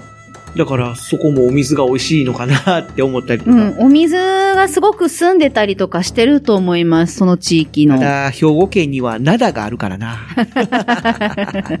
酒どころ灘。うんいや、お酒も、やっぱ美味しいお水、うん。綺麗なお水が必要ですから、ね、酒蔵があるところとか、そういうところはすごいお水にこだわってる、その地域の水がいいそうだねっ。ていうところがあると思います。昔は、六甲の美味しい水ってすごいうん。有名なお水があったんだけども、うん。最近見ないな。見ないですね ど。うしたんだろう。あんま宣伝してないだけでね、あ飲んでる人は飲んでるんじゃないかなと思いますよ。で、まあ、美味しい水で作られるお酒も、うん。もちろん美味しいということで、うん。あれよ。うんおいピースよ。まあ、福井県に行ったら、まあ、日本酒をうん。ぜひ飲んでみてください。ねで、最後に、みんなで一緒につるつる行こうって言ってたんだけども、うん。最初聞いた時このつるつるって方言かなって思ったああ、んだよ。それはちょっと感じたかもつ。るつる行こう、みんなで一緒にこう、ワイワイ行こうとか、ああ、こう、うんなんかそんな感じのね。方言かなって思ってたら、つるつるって、越前そばのチェーン店なんだって。チェーン店なのね。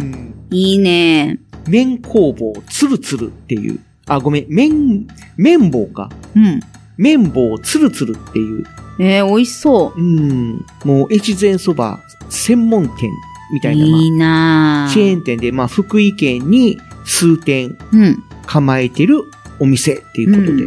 まあ、この辺で言えば、相模さ、うん、相模もそうですね。相模さんみたいな、ああいう感じの、か、ね、天ぷらのお店ちょっととかね。高級う。なんお蕎麦を食せるチェーン店っていう感じかな。うんこの福井県民は越前蕎麦食べるときはみんなで一緒につるつる行こうみたいな感じでうん。言うのかな、ね言うかもしれないですね。はい、という感じで、ハッピースマンさんが送ってくださったボイスメッセージから、うん。様々なキーワードを掘り下げてみましたけれども、いやーね。伝わりましたでしょうか？いいですね。やっぱりこう、伝統工芸がしっかりしているところ、で、昔の建物とかうん。もちゃんとこう、大事にされてるとか、そういうところすごくいいなって思います。そうだね、独特の、うーん、昔ながらの、ね、こう、なんだろう、江戸とか、もっとそれよりも前、うん、近代、とか明治とか、そのあたりの歴史がこう、なんだろう、改造されずに残ってる。うんちょっと皮肉なんだけど、愛知県民からしたら。改造されずに残ってるっていうところが、すごいいいなって思いましたね。あと食文化ね。食文化ね、しっかりしてるところはすごく羨ましいです。結構福井県っていろんな仏教の信者さんがうん多いみたいなのね。へえ、そうなんですね。だから、精進料理うん、を、まあ昔からうん、食している地域。うん、うん、だから、油揚げとか、うん。うんお肉を使わない料理が発展したっていう背景があるみたい。へえ。ただやっぱり現代に移行する中で、やっぱりお肉料理も発展して、うん、独特のあの、カツ丼うん。とか、ね、いろいろ出てきてるんですね。肉系のうん。料理も独自の進化を遂げたっていうところもあるみたいだね。ねえ。やっぱ日本人はね、本当にアレンジ料理大好きね。あと、越前っていう国が、うん。ほぼほぼ福井県なんだね。うん。他の地域だと、なんとかの国ってあっても、うんそこにいろんな国がね。あったりするじゃない。あそうですねいろんな国って言ったら、あれかな。いろんな県っていうう、今で言う県が、そうですね。愛知県も結局は、尾張と三河で国が分かれてたわけですし、うんただ、尾張の国イコール愛知県じゃないじゃん。そうそうそうそうそう。ん三河の国イコール愛知県じゃないじゃん。そう。だけども、越前っていう国は、もう、まるっと福井県ああ、そうなんだ。で、だから、独自のうん。福井県イコール越前っていうことで、うん。うん、独自の進化を遂げたっていう、のもあるいいのかななうんその越前、福井でうん。活躍するローカルヒーローを紹介したいと思います。はい。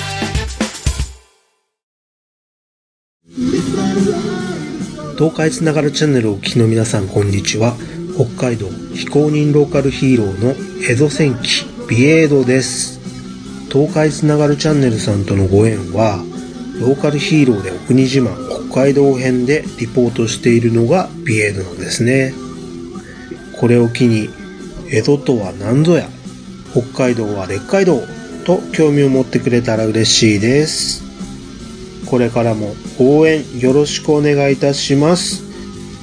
以上、北海道の現場から江戸戦記ビエードがお伝えしました。まったねー。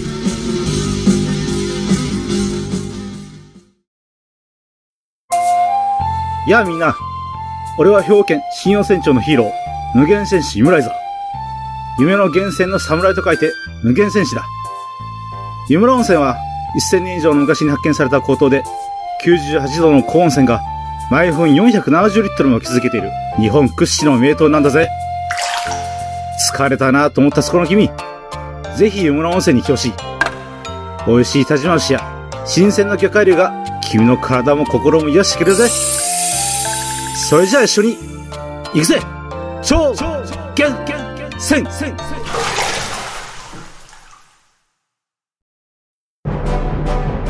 どうも真っ赤に燃えるリコピンパワー。トマトケージ。トマティーンです。私はラッサーダ星というサラダの星からやってきてそこにあるベジタブル銀河警察に所属しているトマトケージっていうものなんやけどえー何が目的で地球にやってきたかというと、地球にある天下の台所、大阪と呼ばれるところで、えー野菜撲滅計画を立てているメタボリック将軍という太ったおっさんを追っかけて、地球にやってまいりました。で、趣味は私、走ることで、いろんなマラソン大会に出ています。だから、もしかしたら、君の街にもマラソンで調査をしに行くことになるかもしれませんね。今日も一日、頑張りこびじゃあな。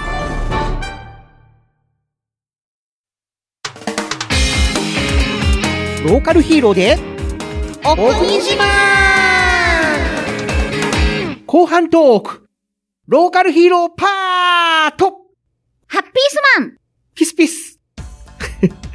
はい。ということで、前半からもう、登場ね、しております。いただいた、もうむしろなんかハッピースマンさん。こう、なんだろう、番組ジャックされてる感はあるけどね。うん番組ジャックしてしまった、まあ、ハッピースマンさんそう、アイドルヒーローさんですよ。アイドル。が、もう、今、現在、うん。この収録してる時点で、時点で、まあ、メインで、ね、もう代表みたいな感じで、ね。まあ、代表と言っても過言ではない、ね頭頭張ってるやつよね。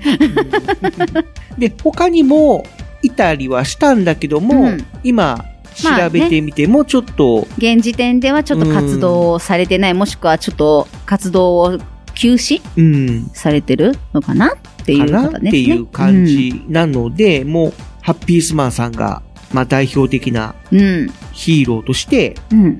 まあ、紹介していきたいと思うんだけども、うん。メッセージにもあった通り、本当にいろんな活動をしていて、本当に SNS 見ると、いろんな写真出てきますよね。で、主に活動している内容としては、うん。ゴミ拾い、あとは、挨拶運動。うん。リアルライフヒーロー的な感じ、まあリアルライフヒーローをさらにうん。活動範囲を広げたっていう感じ？あ啓蒙活動とか。で、えーやっぱりおしゃべりも達者な方だったんで、そうですね。司会とかイベントの盛り上げ役、あトークショ羨ーあとステージの依頼、うん。みたいな感じで。いや、すごいななので、どっちかというと、やっぱりタレント的なうん。そっち寄りですよね。活動をされている感じですね。ですね。なので、あんまりバトルとか戦う系ではないですね。イメージかな。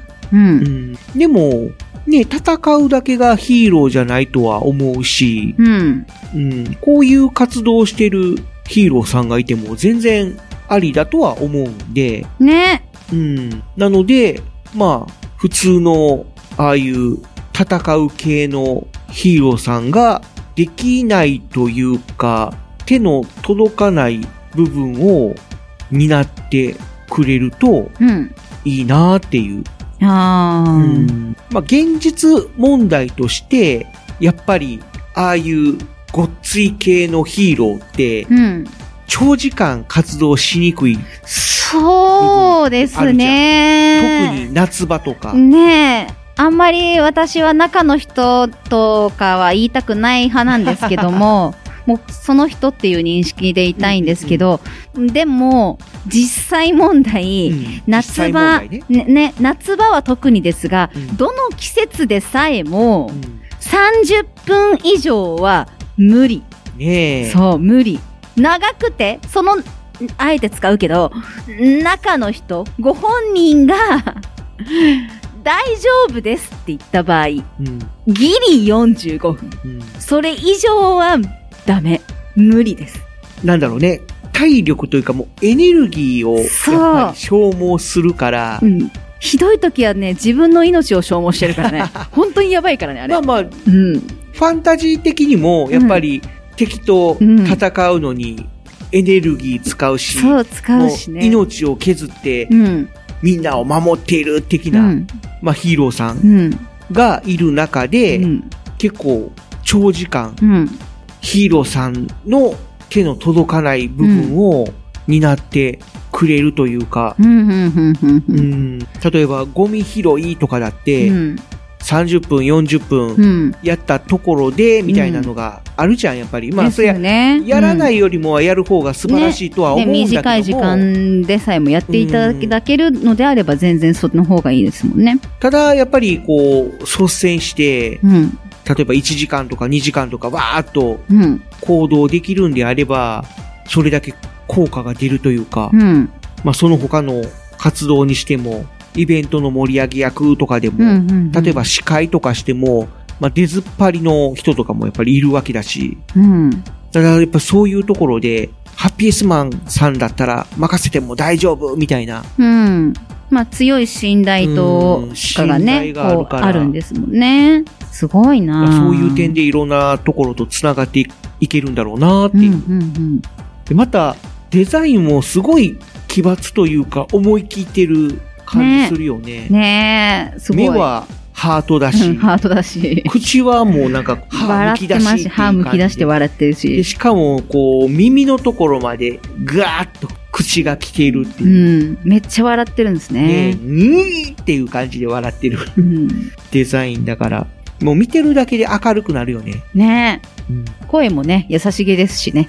イケボーなんだよね。なんかね、ちょっとあの、高めのね、うん。今時流行りな感じの高めの声質流行りなの。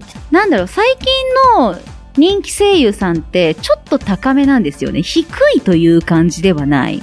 なんかすごい、ちょっと高めの声。ああ、そう。うん。低い人はすごい低いというか、あの、杉田智和さんみたいな、うん。低い声の人気声優さんとかもいるけど、うん。あの、私の好きな声優さんの井上和彦さんもちょっと高めの方、だからあの、ナルトのかかし先生とかね。ああ、あれ高いんだ。うん、ちょっと高めの。まあ、でも、ちゃんと低いとこ、低めのところもあるけど、あれもちょっと高い部類にはなると思うんですけど、あれではないんですよ。ああ、そうか。俺は昔の井上和彦さん知ってるから、はい。昔ってすごい高い声出してたんよ。例えば、うんとんでも戦士ムテキングみたいな、タコローみたいな感じの 声を出してたんだけども、なんか、あの、最あれ近はね、でも、あれかな、あの、あの、にゃんこ先生にゃんこ。先生ぐらいかうんな。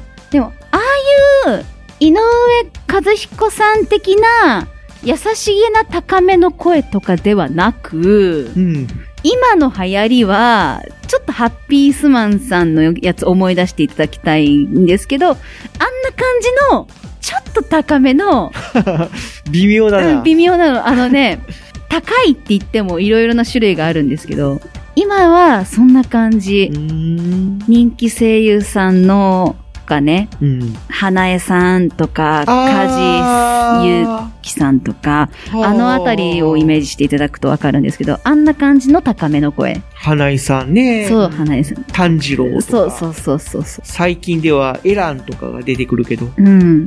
が、今ちょっと流行りというか、好まれやすい声というか、まあ確かに。そう、出てるので、ハッピースマンさんの声もそっち寄りかなと。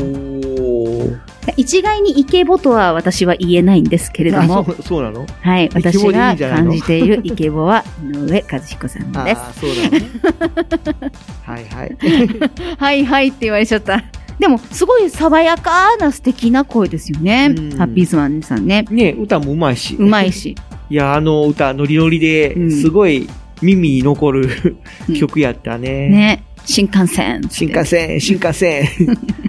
まあそんな感じの、うん。ハッピースマンさんが、ほぼほぼ一強で活躍されていたんですが、が、ここで、ここで、もう一つ、はい。メッセージをはい。紹介したいと思います。はい。この方からは文章でメッセージをいただきました。はい。ではお読みいたします。はい。福井県の新たなご当地ヒーロー、古代粒子バレミアンを手掛ける福井特撮プロジェクト代表のマサ越前です。えー、知ってる人おー実は約11年間名古屋でお笑い芸人をしながらご当地ヒーローをやらせていただいていまして4年前にお笑いの事務所を退所しました。はい。ああ、だからのしんちゃん知ってたのか。そう、知ってました、この方。うん。その後、知り合いに誘われて訪れた福井県の自然や食の魅力に惹かれて移住を決意。おコロナ禍の中、飲食店の店長をして過ごしていました。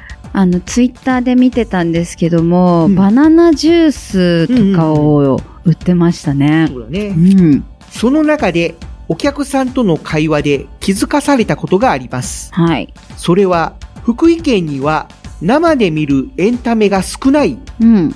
生のエンタメを知らないから、リアクションもわからない。うん。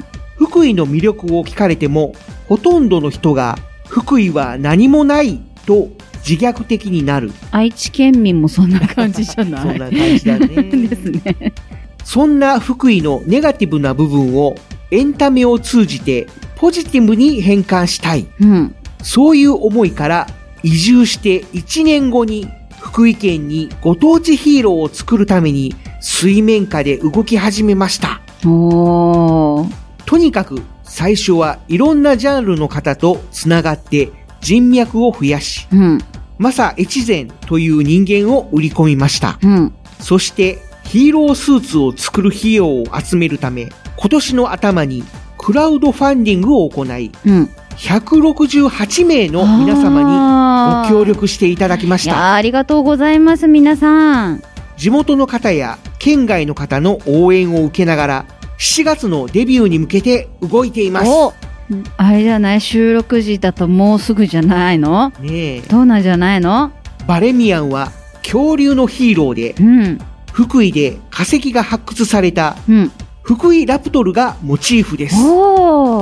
福井ラプトルが白亜紀のバレミアン紀という地層で発見されたことが名前の由来です。あー、だからバレミアンね。福井という地だからもう一度ヒーローを目指すという夢に出会いました。うん。福井を代表するヒーローとして全国にもその名が轟くよう楽しみながら前進していきますので応援よろしくお願いいたします。ということで古代粒子バレミアンの代表マサ越前さんからいただきました。ありがとうございました。すごい。以前は名古屋で私も一緒にね、あの、ね活動時、うんお写真撮ったりとか交流をさせていただいたことがございます。実は東海市の方でもちょそうっ、とちょっとイベントとかでねあの、出ておりましたし。あったんだよね。そうそうそうそうそう。まあ、わかる人にはわかる。わかる方です。いや、本当に。はいいや、でも、すごいなって思ってずっと見てたんですよ。あの、イベントの後とかにも、あの、すぐに挨拶とかうんうんうん送ってくれたりして、いや、本当に素敵素敵な人だなって、いい人だなと思ってて。うんで、そしたら気づいたら、福井県にいてて、何事じゃと思ったら、ね、あの、対象されてて。うん。いや、本当にすごい行動力があって、ね、本当、あの、気づいたら福井に行ってて、気づいたらご当地ヒーローを作ってたんですよ。本当にびっくりしましたし。まあ、もともとそういうアクションうん。をされてた経験のある方だったのでね、うん活動を活かしてということなんだけども、うんただやっぱり辞めた時は、うんまあおそらくだけども、うんもうやらないつもりだったのかもしれないよね。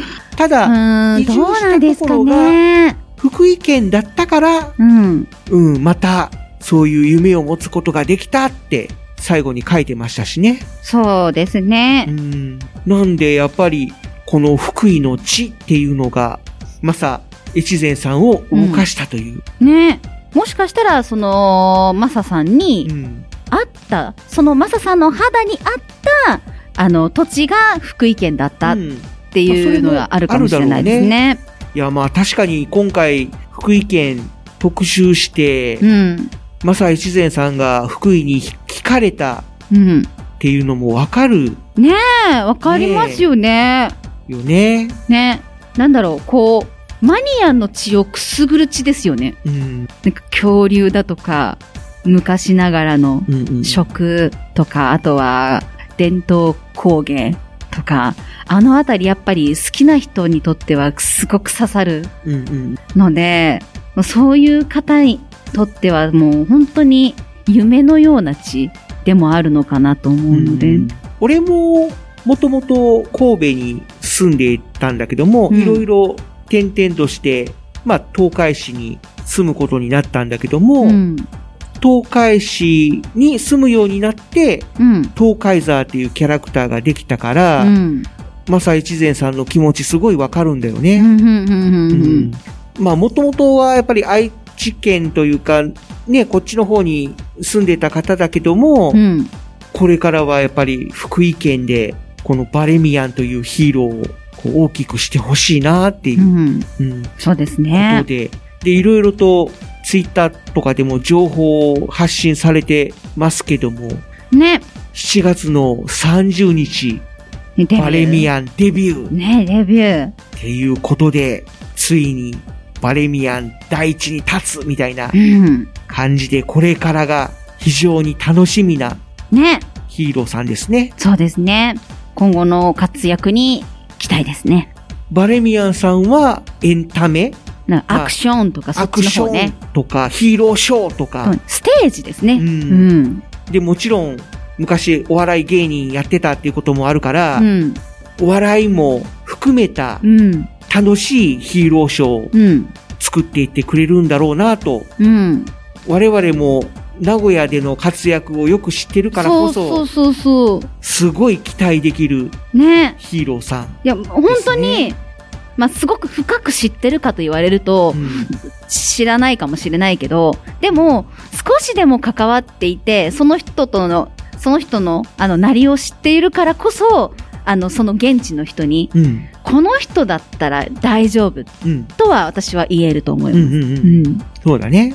だからもし福井県でね、あの住んでらっしゃる方で、あの、この放送を聞いてるっていう方はぜひ応援してほしいなと思います。まあ今この収録した時点では、バレミアンで検索しても多分イラストしかね。出てこないね、出てこないかもしれないね。ただ、もう7月30日デビューだから、そう、もしかしたらこの放送が配信された頃にはもう。いや、もう、できてると思うん。うし。あのね、あの、映像とか写真とかが出回ってる可能性があるので。こうやっぱり立体になったバレミアン。そう。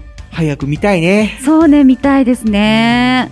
ぜひ現地の方は楽しんで来たよっていう方とかはね、あの、コメントしてくれるととっても嬉しいです。福井県のヒーロー、ハッピースマン。そして、そして、バレミアン。はい。我々は応援いたします。はい、応援しております。ということで、福井県を熱く語ってきました。はい。いやー、今回メッセージとかもあったおかげで、なんだろう、メッセージが熱いね。ねえ、すごい熱いというか。こっちの熱さと、こっちの熱さ、わかります？時間的な熱さもそう。あるけども、そう、分厚いの方の熱いと、気温とかの、あの、感情が熱いとかね、そういう方の熱いも含め、いろんな熱いが含まれた今回だったなと思ってます。ねはい。いや、この辺にしたいと思います。はい。ローカルヒーローパートでした。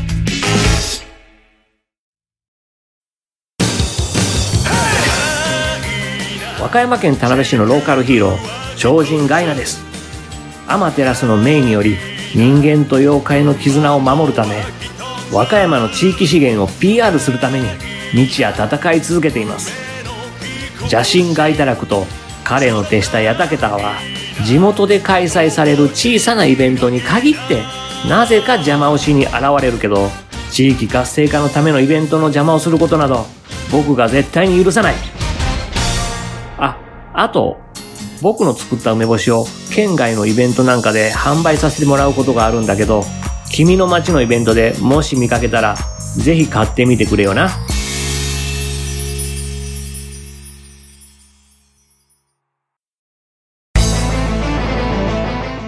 こんにちは。僕の名前はスラウザー。みんなはリアルライフヒーローって知ってるかな？リアルライフヒーローは空を飛んだり光線を放ったり巨大化して怪獣と戦ったり。なんてことはできないんだよね。でも特別な力を持たない人たちが自分にできることで地域に貢献しようとしているとてもかっこいいヒーローたちなんだよ。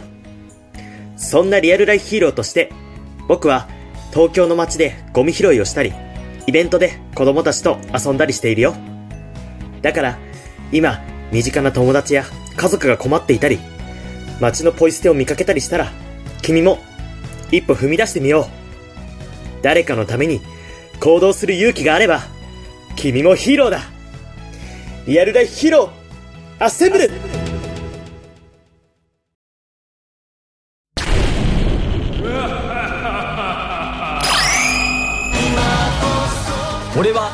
秋田県横手市のご当地ヒーロー正気神シャイニンガーだ。悪の組織ダークアーミーから横手の街の笑顔と平和を守っている。もしダークアーミーを見つけたらいつでも俺を呼んでくれ。俺の自慢の武器シャイニングソードといぶりがっこん棒でダークアーミーたちをやっつけるぜ。横手の笑顔と平和は俺が守る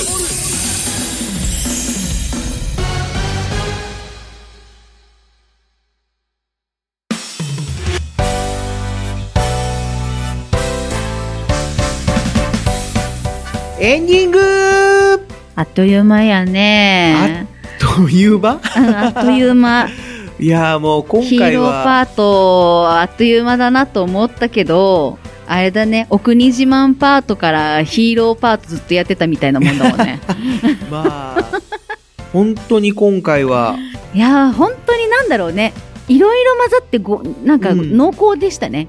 いやとにかくやっぱりメッセージが、うん。ねえ、メッセージ豪華すぎた。今回紹介した2組のヒーローさん、両方からそう、両方かいたら、だけたっていうのが、今まで以上に濃厚なんじゃない？うん、まあ、あの、東京行ったっていうのも濃厚なんだけど、東京行ったとか現地行ったとか、そういったこと抜きにしての、この濃厚さはすごいなと思います。ねえ、うん。ヒーローさんの数は東京ほどではもちろんないけれども、東京比べちゃかんわ。まあそれでもこれだけ熱く紹介できたっていう本当にもう、ね。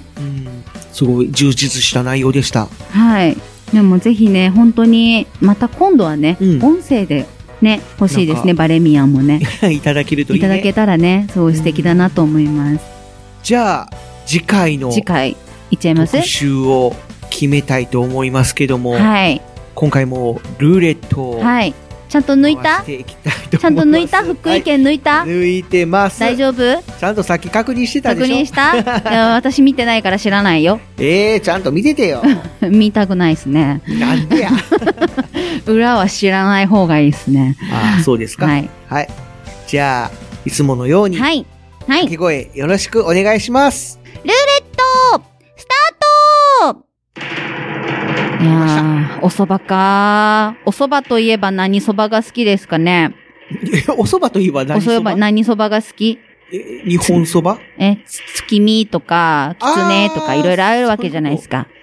何が好き？ざる蕎麦。ざる蕎麦か。私は天ぷら蕎麦が好きです。あー、天ぷらね。うん。ここ数年、年越し蕎麦は食べておりません。天ぷらはでもね、俺は分けてほしい派。あー、つゆにつけたくない方？えーとね、とりあえず分けて、うん。つけたい時につける。あー、なるほどね。でも、そのままサクッとうん食べたいっていうのもある。うん。多分、私と藤もちさんは分かり合えないでしょう。ストップお、次回は、この件です。茨城県おー、茨城県といえば、はい。あの有名なヒーローさんがいるよね。いるよね。でも、むし、私今読み間違えたかどうか不安で仕方がなかったです。茨城なのか茨城なのか、教えてくださ茨城。じゃあ当てた。素晴らしい、私。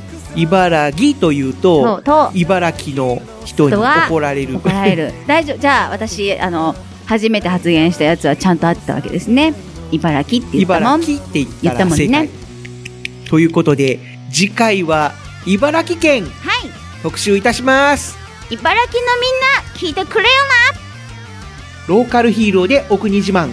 この番組では皆様からのお国自慢や紹介してほしい都道府県のリクエスト、励ましや普通のお便りを随時募集しております。送り先はこの番組の配信ブログに設置してあるメールフォーム、またツイッターにてハッシュタグ、牢国、牢はカタカナ、国は漢字の国をつけてつぶやいてくださったメッセージもご紹介させていただきます。皆さん、ぜひ、助けてください。な。助けてください。送ってください。皆さんからのメッセージ、そしてメール、お待ちしております。ということで、お相手したのは、藤もっちと、カホのしんでした。次回もまた聞いてくださいね。学生の頃を思い出すね。茨城、千葉。山広さみんなのためにやってきた山広さ世界の平和守り続ける